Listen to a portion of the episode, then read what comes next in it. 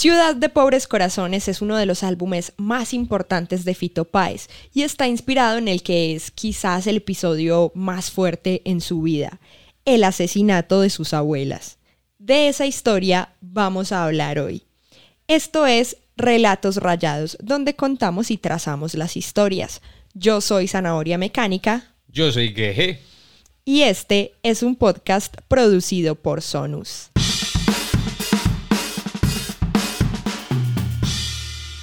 Bueno, sean bienvenidos a un nuevo episodio de Relatos Rayados. Muchísimas gracias por estar aquí una vez más escuchándonos y quienes están en YouTube viéndonos en este podcast. Les recuerdo que si ustedes quieren no solo escuchar nuestras voces, sino también ver nuestras hermosas caras, pueden hacerlo en el canal de YouTube Zanahoria Mecánica. Y así pueden ver el dibujo que está haciendo también Geje representando la historia. Geje, bienvenido a este podcast. Hola, ¿cómo estás? Qué bueno eh, estar de nuevo acá en este podcast, por acá dibujando y haciendo uno que otro aporte jocoso, eh, muy descachado, pero sobre todo entretenido. Yo pensé que ibas a decir, pero sobre todo malo. No, es que eso ya es intrínseco. Cuando se dice descachado, uno ya, ya sabe. O no, peor, cuando me ven a mí dicen, hmm, sinónimo de chiste malo. Pero eso me gusta, me gusta. Bueno, hoy vamos a hablar de la historia de Ciudad de Pobres Corazones, un albumzote del músico argentino Fito Páez. Eh, Geje ya por aquí tiene su pequeño boceto ya listo, si quieres muéstralo así por encimita, sin contar mucho, que vamos a ir poco a poco descubriendo la historia. Bueno, es fácil, igual eh, lo que me gusta del boceto de hoy es que no es un poco como más simbólico, o sea, hay como, como más cosas para hacer una lectura más allá. Eh, y la gente que está en YouTube lo puede estar observando. Eh, es un sombrero mm, de, de, militar, sombrero militar o de argentino. Policía. Mm, de policía argentino. Eh, tiene unas gafas oscuras y está sobre una mesa. Y en las gafas hay una mano con un crucifijo pidiendo que la salven o lo salven. Y en el otro lente hay un disparo. Y bueno, ya. Muchas gracias por esos efectos de sonido tan... Muy bien, excelente. No sé por qué no te ha contratado Hollywood. No, yo hice el casting para lo que a policía. Lo que pasa es que no había nacido yo en esa época. bueno, empecemos con esta historia porque si no, quejecito se nos queda aquí haciendo chistes malos. Eh, un pequeño contexto muy pequeño de Fito Páez, porque creo que no hace falta tampoco la presentación. Fito Páez es uno de los músicos más importantes del rock en español y él eh, en los 90, ¿en qué año? 80, pues, donde él arrancó así full, 80. No, Ciudad de Pobres Corazones es del año, no lo tengo en este momento en la cabeza. 86. En el 86, sí. Ciudad de Pobres Corazones, creo que es del 86. Yo solo hago chistes malos y áticos. Muy bien, muy bien. Eh, lanzó este álbum que es considerado uno de sus álbumes más importantes y también uno de los álbumes más importantes del rock argentino y del rock en español.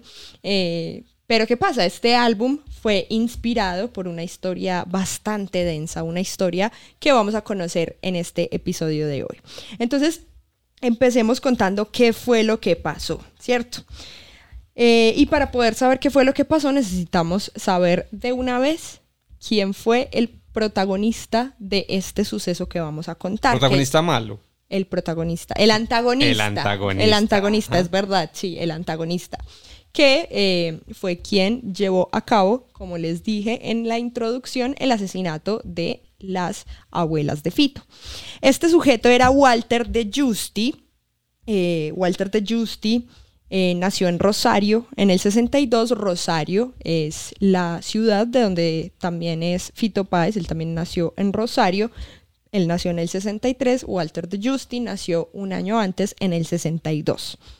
Walter era muy aficionado a la música. Él tocaba el bajo en una banda de metal y él fue al mismo colegio de Fito, a la escuela Dante Alighieri. O sea, ya lo conocía desde niño. Más o menos, por encima. Y más adelante vamos a mirar de qué manera se conocían, qué tanto, qué tanto si eran amigos o no eran amigos. Pero bueno, ellos estudiaban en el mismo colegio Eh, él era muy aficionado a la música, sin embargo no pudo pegarla en la música como si le pasó a Fito Páez. O sea, se frustró. Sí, podríamos decir que él era un músico frustrado. Como les digo, él era bajista de una banda de metal y... y- Ah, estás queriendo decir que los metaleros son músicos frustrados. No, no, no, no, no, no, para nada. Geje, por favor, me vas a hacer, leña ahí. ah. ¿cómo te dicen? La red caracol. Sí, sí. No, no, me refiero a que él era bajista cuando estaba en el colegio y ya luego, cuando creció, no pudo ser más bajista ni músico ni nada, eh, porque su familia no era una familia, digamos, privilegiada, no era una familia que se pudiera eh, permitir como seguirle este, no digámosle capricho, sino este sueño Igual ser músico no es barato. O sea, de platica hay que meter bastante. y además es algo que no te va a dar dinero de una vez. De una vez no. Entonces es el problema. Entonces por eso a él le tocó, cuando salió del colegio, buscar trabajo, conseguirse un trabajo. Y ese trabajo era un trabajo de plomería. Y no es que él estuviera... Dejar bala. Hay que plomito allí. ah, usted, usted trae en plomería. Claro. no, No, esa no. plomería no. Esa plomería no. Qué triste. La plomería, es decir, reparando tuberías, eh, ¿sabes por dónde va el agua? sí. No, yo entendí desde el comienzo. Tranquila, tan bobito no soy. El punto entonces es que él hacía trabajos de plomería y no es que trabajara para una empresa específica, sino que eh, él hacía los trabajos que le salieran, la gente lo contrataba. Independiente. Sí, exacto, sí. Eh, entonces, bueno, él se dedicó a esto. Ya teniendo entonces este contexto de Walter de Justy y de, de aquello a lo que se dedicaba, llegamos al 7 de noviembre de 1986, cuando él seguía trabajando en plomería con su hermano, que su hermano se llamaba Carlos. Entonces, ese 7 de noviembre de 1986, él llegó a la casa de las abuelas de Fito Páez, que quedaba en Rosario, en Balcarce al 681. Ya saben, por si quieren ir a la casa de Fito Páez. Pero es una casa eh, abandonada, es un teatro, es un museo, es No. vive otra gente Vive que otra se gente que enoja. seguro se van a poner muy alegres de ver que No la gente va... Es como, como la casa de Betty la Fea, la, la verdadera. La gente va, ay, la casa de Betty la Fea. Y los que viven ahí, las que viven ahí son como, pero ya no más. Los, los tienen, pero cansados. El pero bueno, es eso puerco. pasa en todo lado. El diablo es puerco. Pues como la casa, eh, alguien, una familia en un concurso se ganó una casa, la casa de los Simpson, o sea, era una casa hecha como la de los Simpson, ¿Serio? tal cual, los mismos planos, los mismos colores, todo tal cual. ¡Qué chimba! Pero los fans iban todo el tiempo y estamos hablando de los Simpsons, ya es no tan una serie súper grande. Entonces al final creo que lo que hicieron fue pintarla como, ah, estoy hasta, no doy más. Sí, no Estoy doy hasta más. la coronilla, no doy más. Y la pintaron para que ya se acabara como todo el hype que había alrededor de esto. Qué triste. Pero bueno. Bueno, pero entonces en Balcarce al 681 me imagino yo que vive otra gente en este momento, así que no vayan a molestarlos. Pero a esta dirección en Rosario fue que llegaron Walter y Carlos supuestamente a hacer un trabajo de plomería. Supuestamente ya veremos más adelante por qué. ¿Por qué? Ellos entraron, todo bien o todo mal. El punto es que, ¿quién vivía en esa casa? Vivían Las abuelas. las abuelas de Fito Páez, exacto. Y vivía, no vivía, pero también iba eh, constantemente la empleada de servicio de las abuelas, que se llamaba Fermina Godoy. Entonces Fermina Godoy, ella estaba embarazada, pero seguía pues trabajando. Y esa noche, ya iba cayendo la noche, y el esposo de Fermina veía que ella nada que llegaba. Esas viejitas, esclavistas, eh, muy abuelas de Fito y todo, pero mm, voy a ir a atacar a la madre. Y fueron, y fue. Sí, él fue porque estaba preocupado, le preocupaba que ya llegara la noche y que ella nada que llegaba. Y, y además, pues teniendo en cuenta que estaba embarazada, él dijo, ¿cómo le habrá pasado algo, verdad? Yo hubiera pensado que la habían puesto a camellar de más. Yo habría pensado que se fue de farra. Con un- en bebé yo creo que tiene más sentido tu teoría. Mucho más. Y con las viejitas. Y con las vie- ah, sí, se fueron en combo. Ajá, Dos viejitas, un bebé que no ha nacido y una señora. sí. Me gusta, me gusta más. Porque les dan, les dan mesa, una mesa más barata. Bueno, el caso es que eh, el, el man estaba muy preocupado, así que dijo, voy a ir a la casa donde ella estaba trabajando a ver qué onda. Recordemos que eran los 80, no había celulares. Entonces, si él llamaba, me imagino yo que habrá llamado, no lo sé, pero me imagino que habrá llamado, no le contestaron. Entonces él dijo, yo voy a ir a ver qué fue lo que pasó. Claro. Entonces él llegó a la casa, Balcarce al 681, tocó la puerta, nadie le abrió. Él escuchaba que había una radio sonando dentro de la casa y le pareció súper raro, pues tocaba la puerta y nadie le abría y aún así la radio estaba encendida. Entonces él intentó abrir la puerta y se dio cuenta que sí que estaba abierta la puerta y vio que había en la sala estaba la alfombra enrollada y la aspiradora conectada. O sea, se notaba que era como que estaba, era un trabajo que no se había terminado, ¿cierto? Estaban aspirando la casa. Me imagino que Fermina. Eh, le pareció raro, esto ya le pareció raro. Siguió avanzando por la casa y se encontró el cuerpo de Fermina tirado en el suelo, rodeado por un charco de sangre Mm.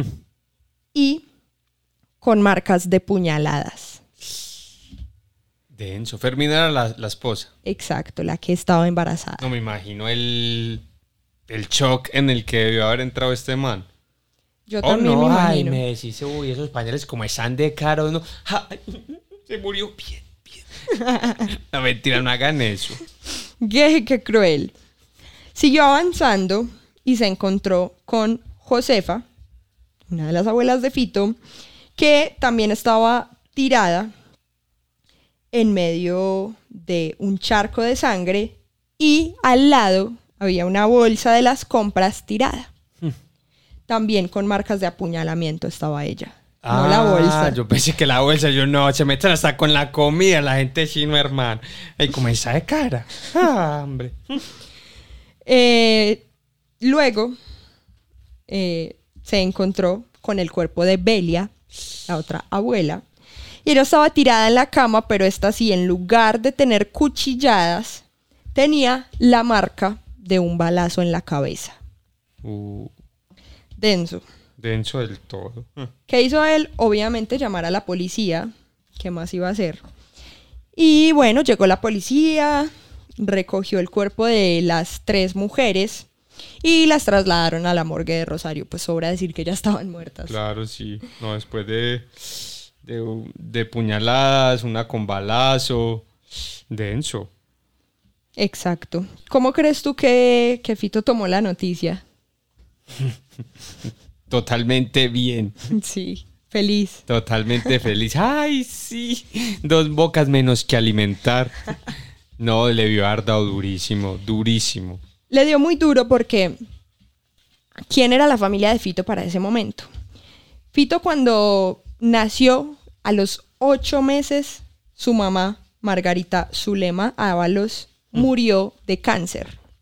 Entonces a él lo criaron su papá, Rodolfo Páez, su abuela Belia y su tía abuela Josefa. Entonces él tenía una conexión muy grande con ellas.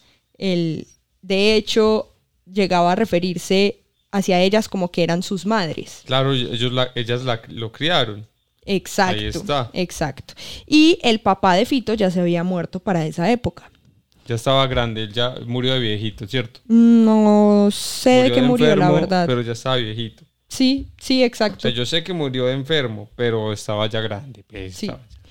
Entonces, cuando esto sucedió, pues imagínate, Fito sintió que ya se quedaba prácticamente solo en el mundo. No, y sí, sí.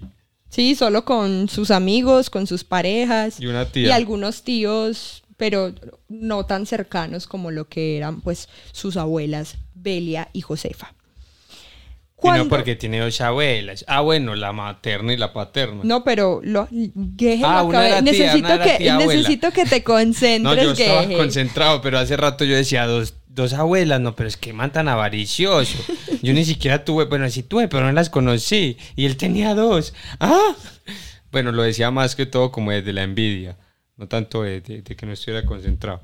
Bueno, un poquito de esto, un poquito de aquello. Bueno, abuela, la abuela era Belia y la tía abuela era Josefa, es decir, la hermana de Belia. Listo, ahora sí todo Ahora tiene sí. sentido. Listo. Abuela. La, la, la, la, la. Bueno, entonces, cuando Fito se enteró de la noticia, él estaba en Río de Janeiro. Iba ahí tomando coco loco para una carota para acá, una carota para allá, María. Mm. Digamos que no es tan alejado de la realidad. A ver, él estaba en Río de Janeiro porque él justamente había pegado un par de fechas para tocar en un lugar que se llama Circo Voador, o como se diga en, en acento portugués. brasileño. Circo Voador. Me gusta, me gusta.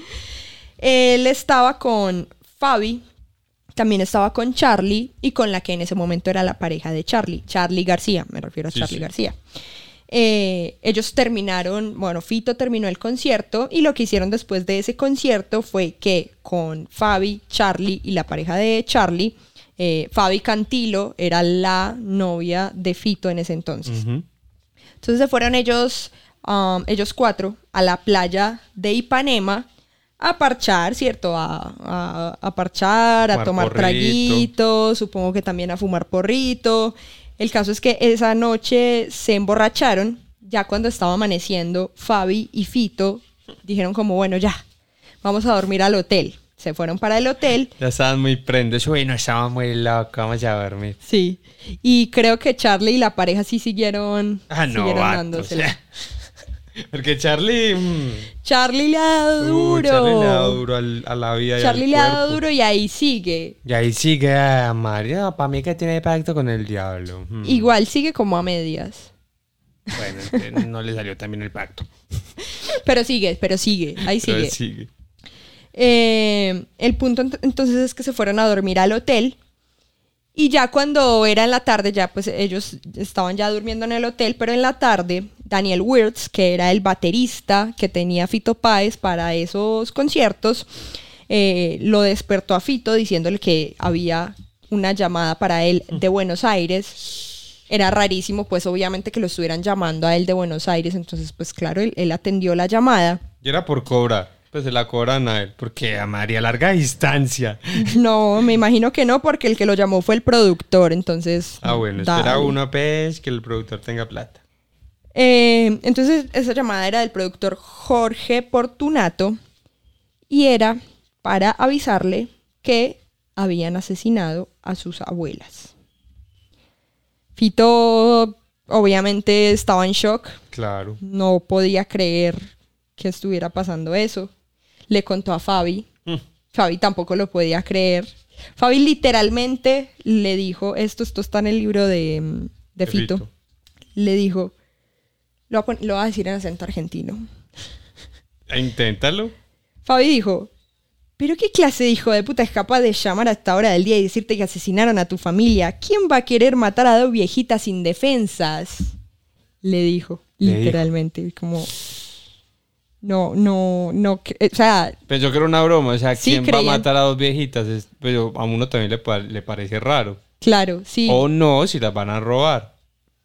O sea, claro. ¿Cuántos casos no, no, no se entera uno en serio en los diarios como matando a la viejita en el obelisco porque le robaron ta, ta, ta? En el obelisco. Pues en el obelisco de Colombia. En el día allí, pues, de por el estadio. Tampoco, pues, No, yo he escuchado, yo he escuchado. Pues hace mucho no escucho, pero yo escuchaba. chismoso, cahuinero. Ah, pues.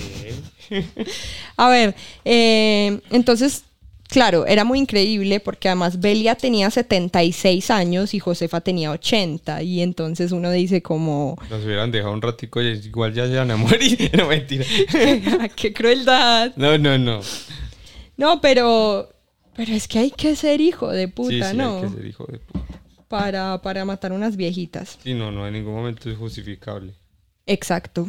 Bueno, eh, nada, Fito estaba en shock, no lo podía creer. Encima, el productor que lo llamó, Fortunato, dicen que, no sé, quizás el man no estaba acostumbrado a dar malas noticias la y tal. tiró así nomás. No solo la tiró así nomás, sino que le dio todos los detalles. Uy, qué hijo de puta, no, perro. Una tenía dos huecos por acá grandes y inclusive le pusimos un pañuelo, pero nada nada, nada, que le, que, le, le echamos hasta café, porque ahí siempre las viejitas, que, que el café quita la herida, pero nada, hermano, nada, nada, nada. Ella es que, ella es que. Hijo de puta, no, pero imagino lo, lo, lo crudo que fue. Claro, Mm. exacto. Entonces, después de recibir esta llamada, pues obviamente Fito mm, necesitaba ponerse en contacto con alguien más de su familia, así que llamó a su tío, pero el tío no le contestó. Y de nuevo, recordemos que estamos hablando de los 80, no había celulares, entonces era como, si no te contesta en la casa, Baila, baila, no hay nada que hacer. Entonces lo que él hizo fue llamar a la jefatura de Rosario, la jefatura de policía de Rosario, a exigir que le dieran datos de lo que había pasado, pero pues obviamente eh, Por no tenían... sean. No, y no tenían cómo saber si él realmente era quien decía ser. Como Ah, claro. yo puedo llamar y decir, hola, soy Fabiana Cantilo, ¿sabes? Y, y- y, pues, ¿cómo lo van a comprobar? Sí, no, no. Además, por, por una llamada. Exacto. Entonces no le contestaron ninguno de los datos que él estaba pidiendo. Así que él colgó y en el momento que colgó empezó a gritar, a destruir todo lo que había en la habitación, a tirarlo todo al piso, a, mejor dicho, entró en un estado De histeria. de histeria. Exacto. Total. Sí. Eh, se terminó media botella de whisky que le quedaba de la farrita de la noche anterior. Pero media. Todavía le quedaba un pedazo largo. No, y encima media por una sola persona. Mm. Pues no sé, a mí me pareció un montón. Yo, yo he conocido unos y una. Lo sé, sí, lo sé. Qué pero piperos. entonces, pero no solo eso. O sea, se tomó la media botella de whisky, pero además se tomó unas pastillas Hmm. de lexotanil. que se quería matar. Y ahí tuvo un blackout. O sea, el man, laguna negra, ¿cierto? Eh, ¿Qué es el lexotanil? Se preguntarán. Es un psicotrópico que se usa como un ansiolítico y relajante. Entonces, pues básicamente como que él quedó sedado. Claro, no me imagino yo. Ya, ya había tomado medio, medio, media botella de whisky. Y aparte había consumido pastillas, que me imagino que debieron haber sido unas cuantas. O sea, bastanticas. Sí, me imagino que no fue tipo una pastilla. Una pastillita, ¿no? Ese cuando uno se quiere... O sea, si uno hace eso es porque la intención es abrirse el parche. ¿O no? ¿O no? ¿En serio no? Yo creo que no siempre. Yo No, creo que la si yo digo intención me voy es... a tomar un whisky y un frasco de pastillas, no, de pronto duermo un ratico, duermo un ratico No, pero para literal. Sabes que literal yo pienso que es eso, como que hay tanto dolor que piensan como necesito que esto me cede un rato. O sea, que no son capaces de creer que se pueden matar, porque es que para mí eso es demasiada sobredosis. Pues no sé, igual estamos, digamos, no... Vos sabes que las, sobre todo los músicos y los rockeros suelen tener como una vida muy agitada, entonces yo creo que igual están acostumbrados a, a tomar cantidades grandes de algunas drogas. Y Lo por algo él tenía, y por algo él tenía las pastillas del exotanil. Sí, sí. O sea, no es que fueran medicadas, No, no, no. creo yo. Pues sí. Entonces, entonces sí, ese es el asunto. Y además, y además que Fito llegó a decir más adelante, pues cuando ya hablaba del tema, que esas primeras horas luego de que él se enteró del asesinato, él las vivió como si fueran una película de terror. Mm.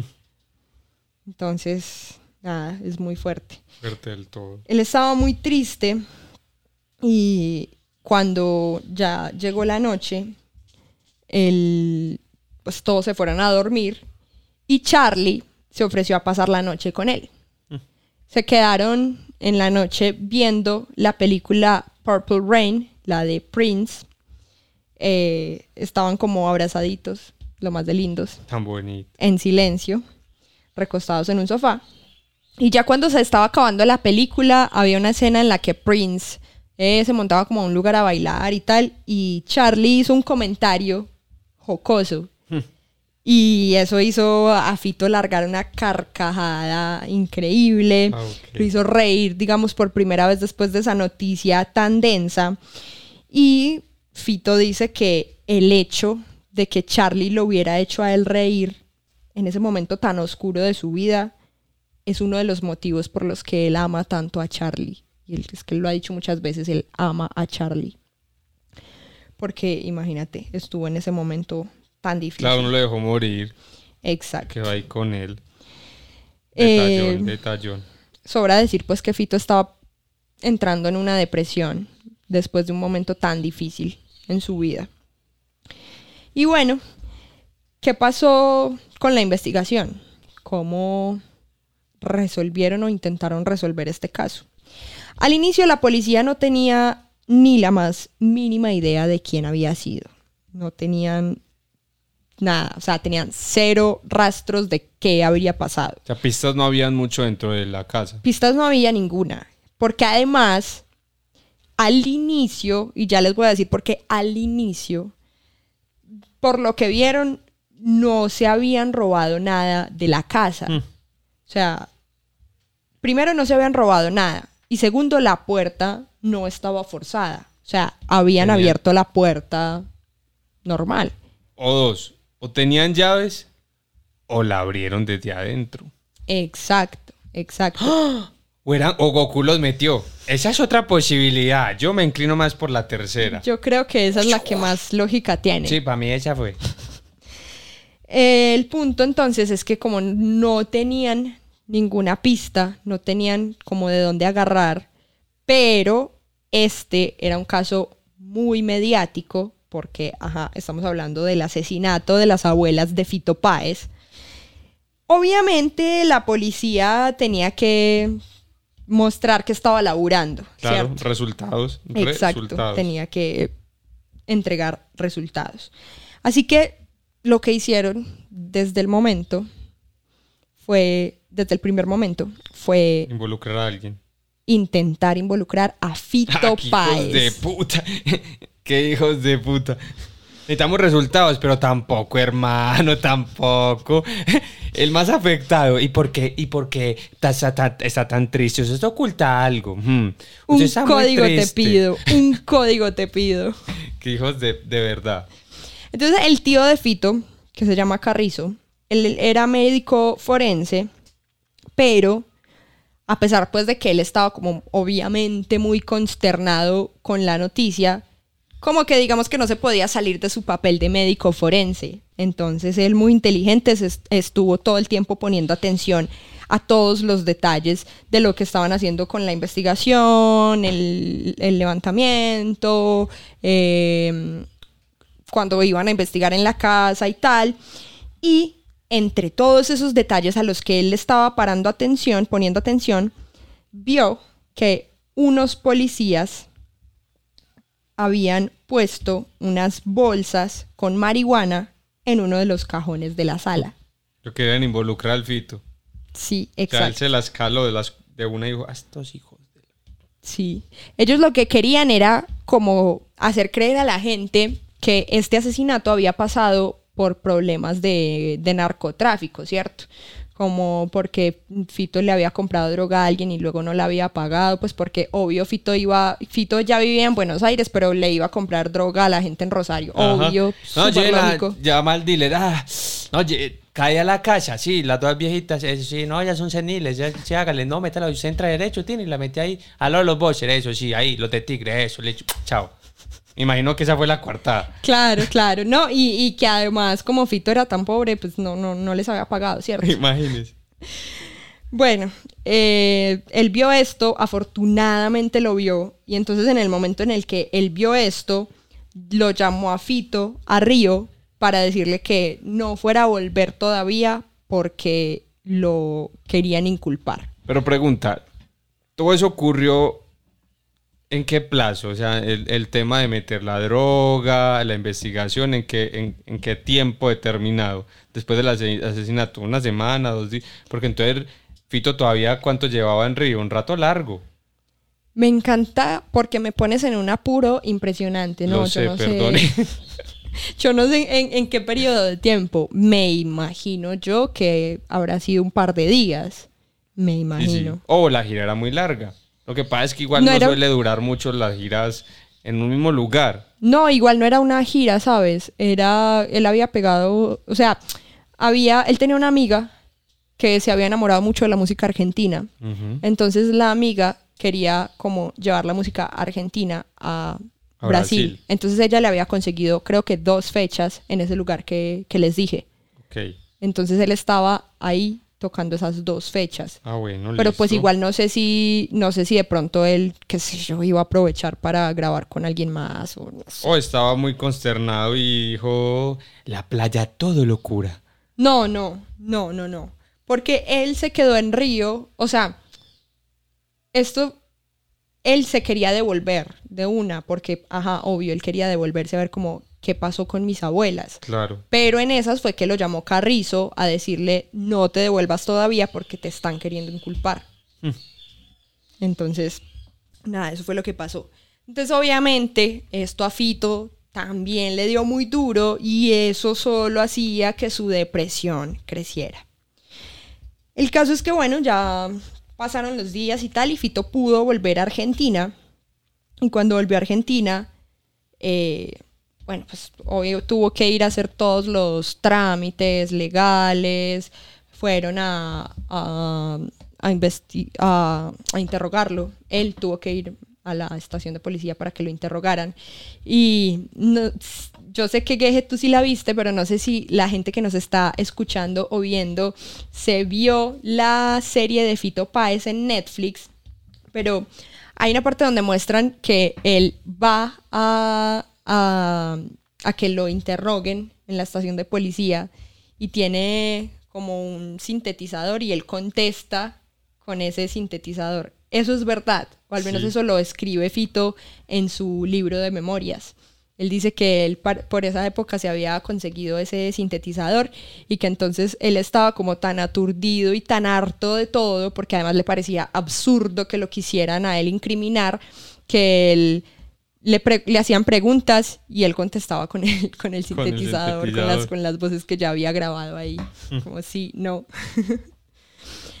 bueno, eh, ya en Buenos Aires entonces él estaba muy deprimido, no quería salir de la casa, no se paraba de la cama, estaba tocando fondo, ni siquiera estaba haciendo música, que sabemos que es la vida de Fito, la música, y se la pasaba básicamente en la cama borracho y drogado. Fabiana Cantilo, Fabi, todavía seguía con él y ella le insistía muchísimo en que saliera del trance. Pero él seguía ahí, él seguía ahí, él seguía ahí.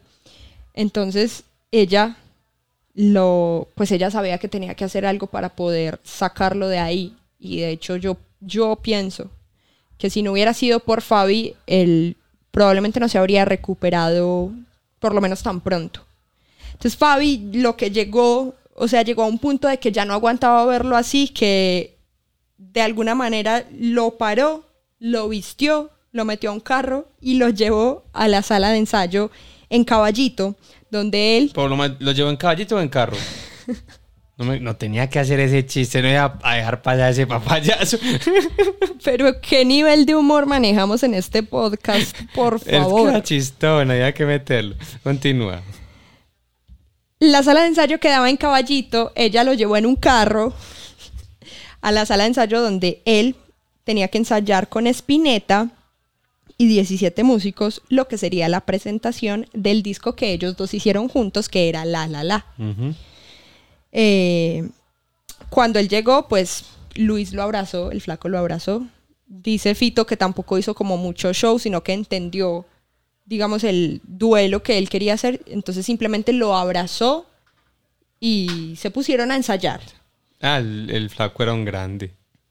Sí, el flaco era un grande. Eh, y bueno, digamos que esto fue como lo que lo empezó a él a sacar de ese pozo de depresión en la que estaba. Eh, en una de esas sesiones, Fito compuso la canción Ciudad de Pobres Corazones, que es digamos, todo el álbum en sí está inspirado como en esa tristeza que él tenía en ese momento por ese hecho tan horrible que había vivido, el hecho de que le asesinaran a sus abuelas. Pero en sí, esta es la canción que, digamos, más um, recapitula ese hecho, ¿cierto? O que, que más referencias tiene a ese hecho. Y él la escribió en una de esas sesiones ensayando con, con el flaco. Yo, yo quiero aportar algo y es que, pero esto es algo serio, que en la serie autobiográfica de, Fito en Netflix muestra una parte donde Spinetta y él viajan desde Buenos Aires a Rosario. Porque Fito le dijo, ay, yo tengo dos abuelas, tiene. Entonces Spinetta dijo, dos abuelas.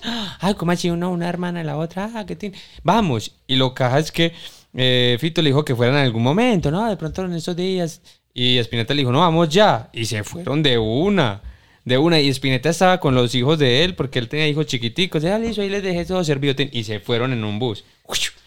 Y, y llegaron allá. Y Spinetta que durmió en el sofá, tin, toda la vuelta, se quedó una noche, pin, conoció a las abuelas.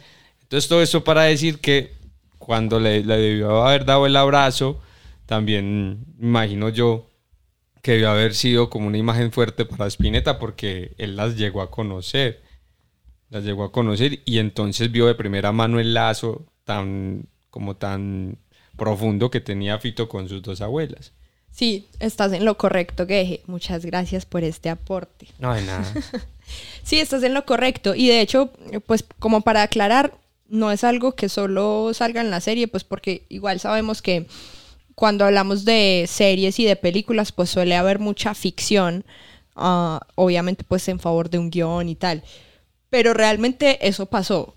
Fito lo cuenta en su libro. Eh, él conoció al flaco y tal y le dijo como, hey, tenemos que ir a Rosario alguna vez tal. Y, y de verdad el flaco fue con Fito a Rosario, conoció a las abuelas, conoció la casa, se quedó a dormir.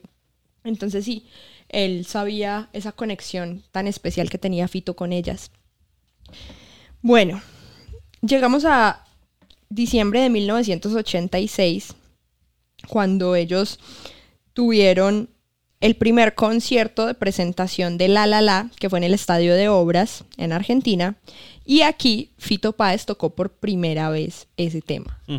Eh, en YouTube pueden encontrar el video de, de este concierto. Fito presentando, pues diciendo que es un tema nuevo y tal, y, y, y se tira pues el tema, el tema que había recién escrito. Después de eso, eh, él en una tarde, después de salir de haber cobrado las regalías, que eran 4 mil dólares por las ventas de giros. De la época. Ajá. Una exacto. plata larga. Sí, una plata larga. Mm. 4 mil dólares por las ventas de giros. Eh, él iba por la calle, él iba por la calle y se encontró la publicidad de una agencia de viajes que mostraba unas playas súper lindas y tal.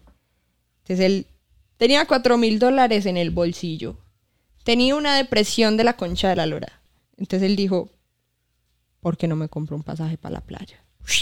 Vamos para la playa y se fue. ¿Se fue solo o con, o con Cantilo? No se fue con Cantilo, Mm. se fue con otra persona cuyo nombre no recuerdo. Mm. Sospichus. Y le llaman depresión. Ah, me voy con una depresión, sí, sí. Mm, Hágase el bo. Mm, mm. El punto es que se fueron para las playas de Tahití y Uh, en Tahití él terminó de escribir el álbum Ciudad de Pobres Corazones. Casi todo el álbum, algunas canciones las escribió en Buenos Aires, pero casi todo el álbum lo terminó de escribir en Tahití a raíz pues de ese viaje que, que hizo como para terminar de salir de esa depresión Pero- tan brava pero- luego de cobrar los 4 mil dólares. Vea como es de curioso, o sea, no, voy a ir a tirar relajo, estoy muy estresado, Tin. y terminó trabajando. Ajá. Pero bueno, era un- eh, obviamente hay trabajos en los que uno se mete y como es una pasión tan fuerte, en algunos momentos no es, no es tan trabajo, es más parche, pero termina siendo trabajo. Es si no es, usted me entiende. A ver, yo lo pongo en este sentido. Yo sé que si alguna vez, o sea, yo sé que si nosotros nos vamos de vacaciones, porque estamos ya hartos de todo, estamos súper cansados y nos vamos para una playa o lo que sea, yo sé que tú te vas a llevar ese iPad y vas a dibujar todos los días. Obvio. Es así. Entonces no le puedes pedir a un músico que deje de hacer música. Y más, es- o sea, estamos hablando de Fito Páez, que Fito...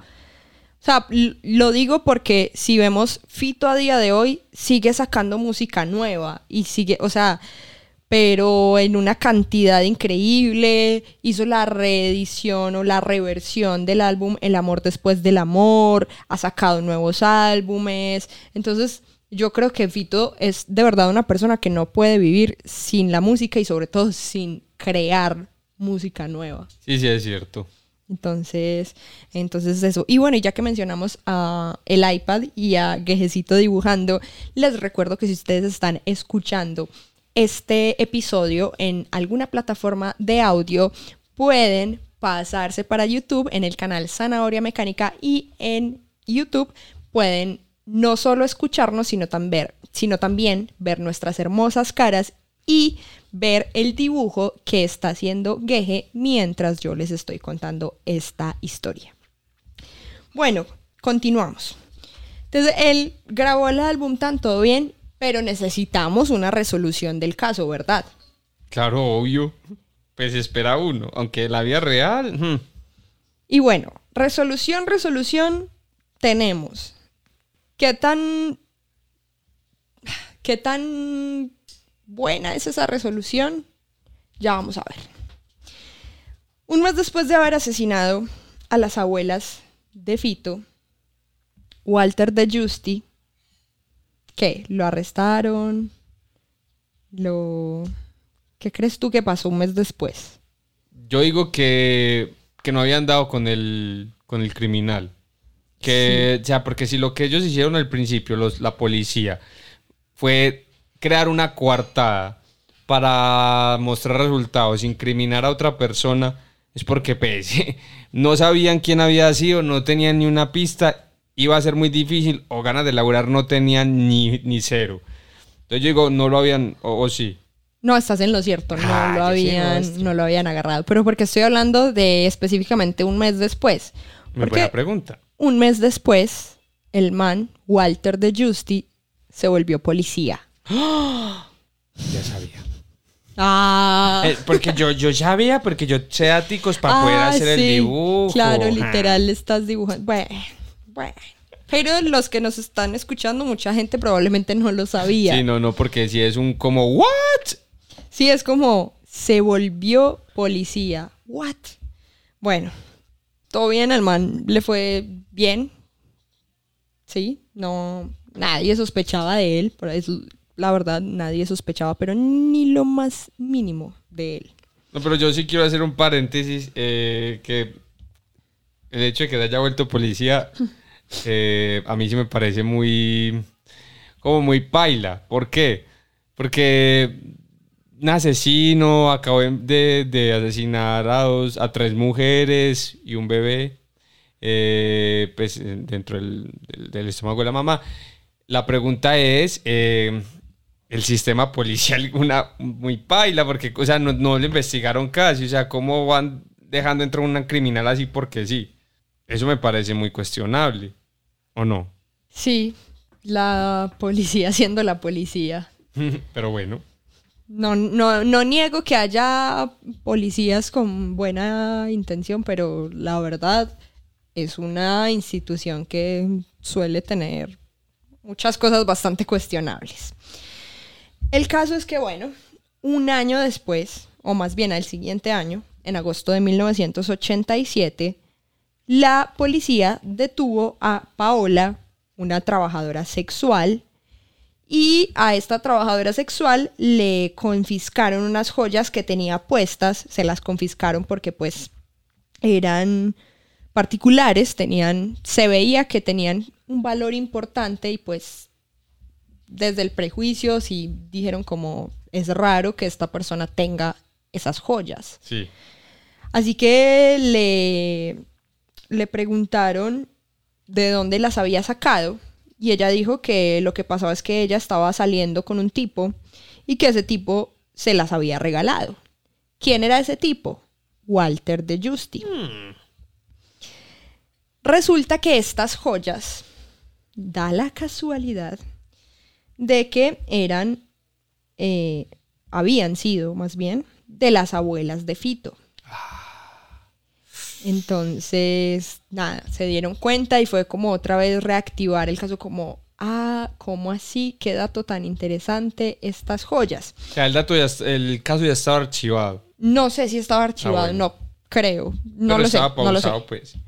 No sé tampoco. Pero bueno. fue como, listo, la pista que La necesitábamos, aquí está. Eh, fueron, a allanaron la casa de Walter de Justy y allí además encontraron una radio que Fito le había dado a sus abuelas. Ah, Entonces ya obviamente esto era, digamos, insostenible, ya no, o sea, ¿qué más iba a decir? Como, ¿de dónde saqué esto? Entonces, eh, obviamente se dieron cuenta que había sido él.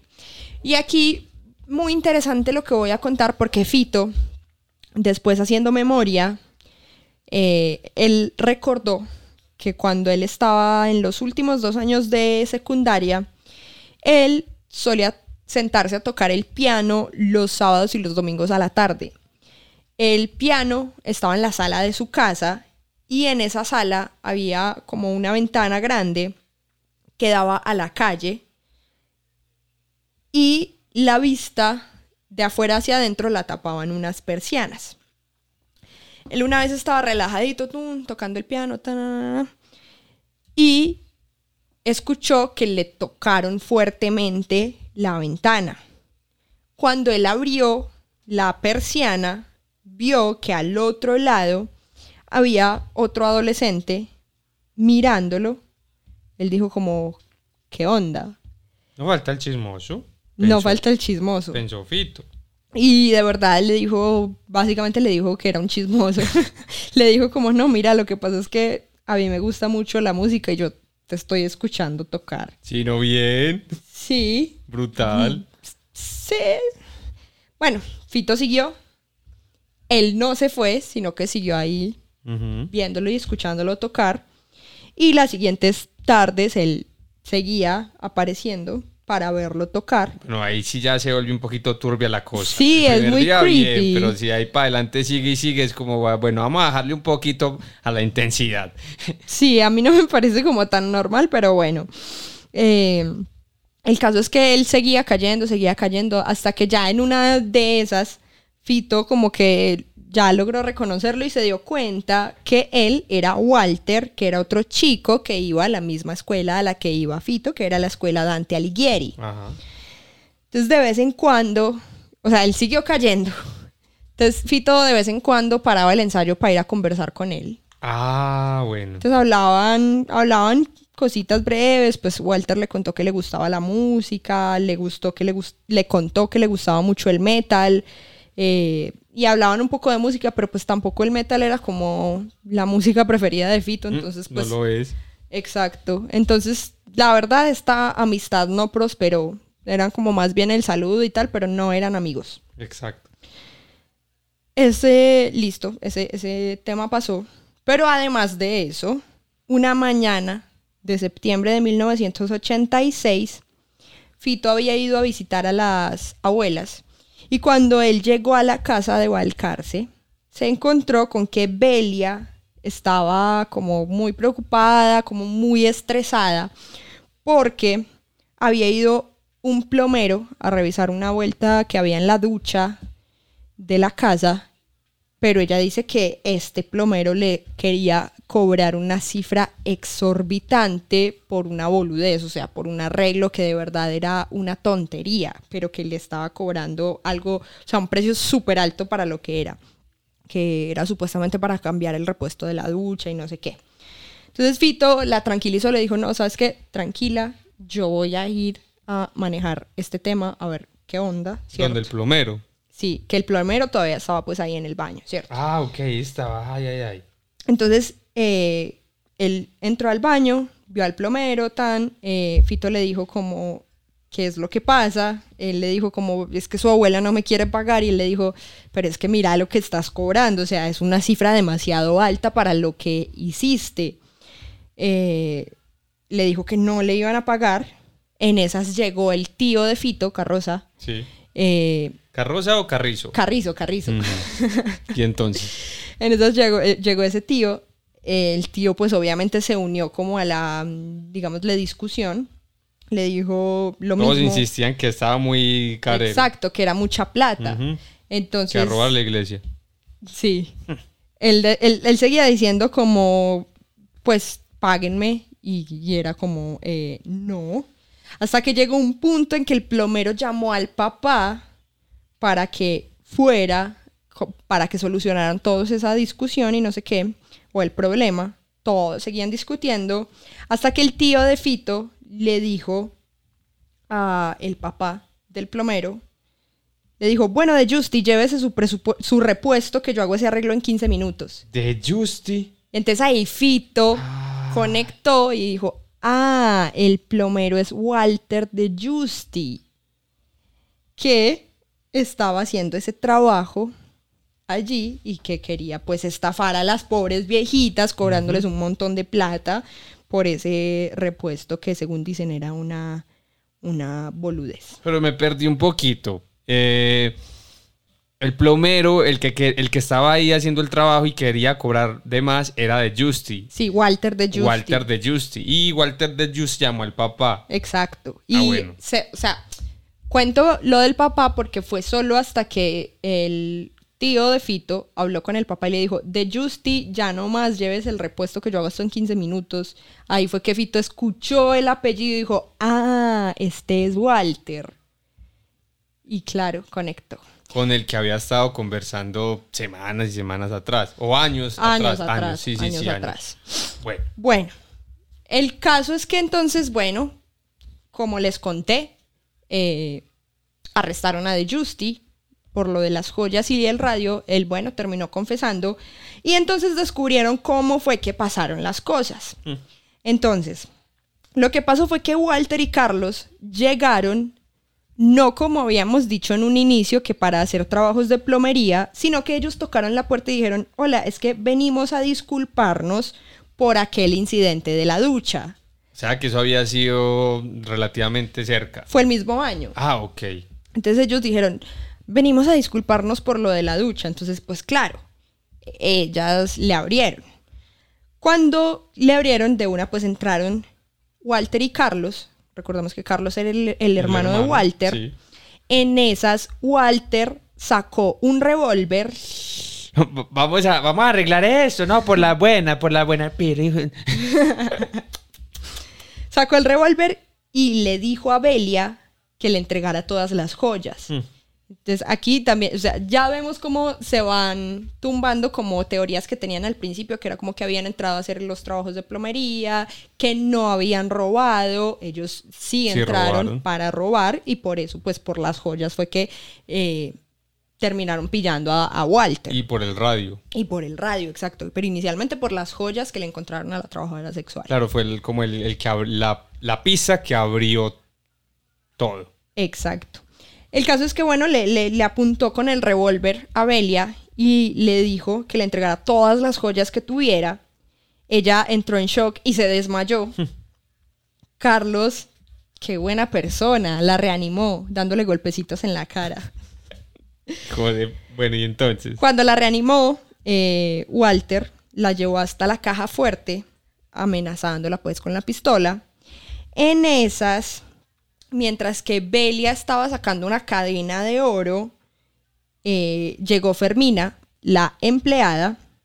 Ella había escuchado voces pues y le pareció súper raro, así que llegó a ese lugar y vio la escena, entendió que le estaban robando a Belia, entonces ella intentó meterse, pero en esas Carlos, el hermano de Walter, sacó un cuchillo y se lo clavó en el corazón A Fermina. a Fermina. Ay, ay, ay.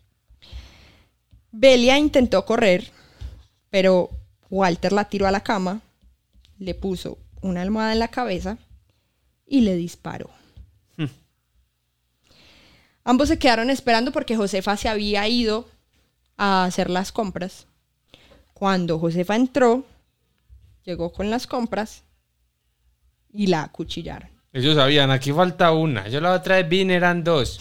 Claro, no, yo sabía. No, bueno, Justin sabía. Pues sinceramente por los antecedentes que vimos como de que se parchaba a mirarlo tocar, de que había ido ya a hacer lo de la ducha, yo creo que, que él tenía bastante estudiada. Sí, yo tenía estudiado. esta casa. eh, claro, ya sabía. Y posiblemente ya había visto que habían joyas y cositas. Sí, seguramente, seguramente.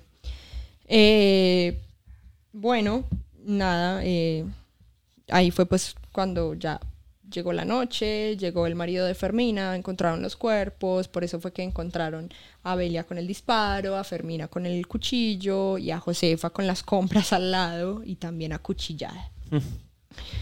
El 24 de agosto de 1987 condenaron a Walter a prisión perpetua en la cárcel de Coronda en Santa Fe.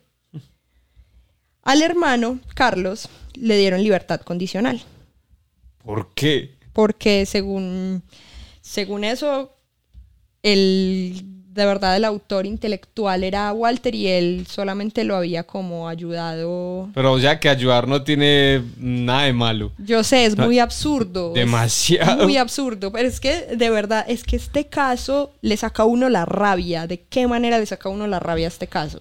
Yo tengo otra pregunta. O sea, el, el man de Justy, de Justy era policía ya. De cierta manera, eh, pues es que es una, una, incógnita, una incógnita que tengo. ¿Eso no, los, no les merma condena o, o no? O sea, como, ah, tiene privilegio por ser policía, no. ¿Sabes que No, no? sé. debería, no debería, pero pregunto pues porque como la ley es la ley, entonces... La verdad no lo sé, pero atento a este dato que sigue y es que como él era tombo, Sí. perdón, policía, como él era policía y pues, obviamente le dieron la, la prisión perpetua y no sé qué, a él le dieron el retiro de la policía. Es decir, no es que lo echaron No. y tal, es como si él se hubiera jubilado. Eh, Él seguía o sea, recibiendo... lo metieron a la cárcel y lo jubilaron para que le, le entrara una platica, una guitica. seguía recibiendo el 70% de su salario. Hijos de... Es que te da mucha rabia Sí, todo sí, da esto. mucha rabia. Bueno, pasó el tiempo y en 1996, esto ya era nueve años después de la condena, Walter y su abogado defensor eh, apelaron para que le hicieran reducción de condena. Se la bajaron a 25 años. En 1997 volvieron a pedir reducción de condena y esta vez se la bajaron a 24 años y 5 meses. Son unos mesecitos, pero digamos, cuando estás en la cárcel se entiende pues Sí, que obvio. un solo mes hace mucha diferencia. Pero me suena súper increíble que, o sea, que cada tanto uno como, Güey, voy a tirar el chance, la piedrita, a ver si me, si me rebajan. Uno no sabe que, eh, rebajale, que son 50 años. No, me, ponele 25, 25. ¿Y por qué no le dejamos en 23? O redondémoslo a 20. ¿Ah? o sea, ¿en serio uno puede hacer? No, es que es el colmo. Sí, sí, lo sé. Pero sí, suele pasar. Bueno, no contentos con esto, con que cada santo decían como, dale, rebajámela y no sé qué, como dices tú. Por amigos, decirlo como amigos. Joder. Resulta que él, cuando estaba en la cárcel, contrajo VIH y además dijo que se estaba quedando ciego. Entonces Dando pidió, lástima. pidió la prisión domiciliaria, le hicieron unos exámenes médicos y corroboraron que sí, que era real, que él eh, había contraído VIH, que se estaba quedando ciego y le dieron la prisión domiciliaria. ¿En qué consiste la prisión domiciliaria? En quedarse en casa, ¿verdad? Sí, claro, no. Domiciliaria. Bueno, pues en 1998, un año después, un vecino del juez que lo había condenado le contó al juez que él había visto a Walter caminando por ahí por Rosario y que además de eso, todas las noches iba al mismo bar. El juez, o ex juez, ya para ese momento era ex juez, fue al bar donde el vecino le había dicho que veía cada noche a Walter de Justy, Parchadito tomándose las politas. le preguntó al dueño del bar qué onda y el dueño del bar le dijo como, ah, sí, él, él viene acá, sí, él viene mucho acá, él, nos dijo que ya él había cumplido la condena, todo bien. Y además, ojito a este dato, le dijo que él siempre iba en un Fiat 600 amarillo que él manejaba. Y recordemos que él había dicho que se estaba quedando ciego. Dos cosas. Eh, o no era tan ciego, o no era ciego para nada. O man- dejan manejar a cualquiera marica. Qué inseguridad. Uno por ahí, un chiquito, ay, un perrito.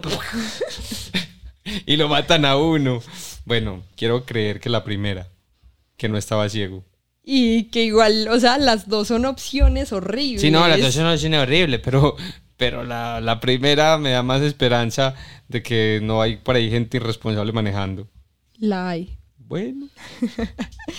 Bueno, el caso entonces es que el ex juez habló con el fiscal de la causa y en mayo de 1998, por fin, el gobierno de Santa Fe lo sacó a él de la policía, Ya era hora. exacto, y lo obligaron a devolver la plata que le habían dado todo ese tiempo. Ah, bueno, baila. Él no tenía plata, obviamente. Pues obvio no, es como si yo llevase trabajando cinco años en un lugar y me dicen, no, Dimos cuenta que a platicar, no, hermano, para que la devolvas.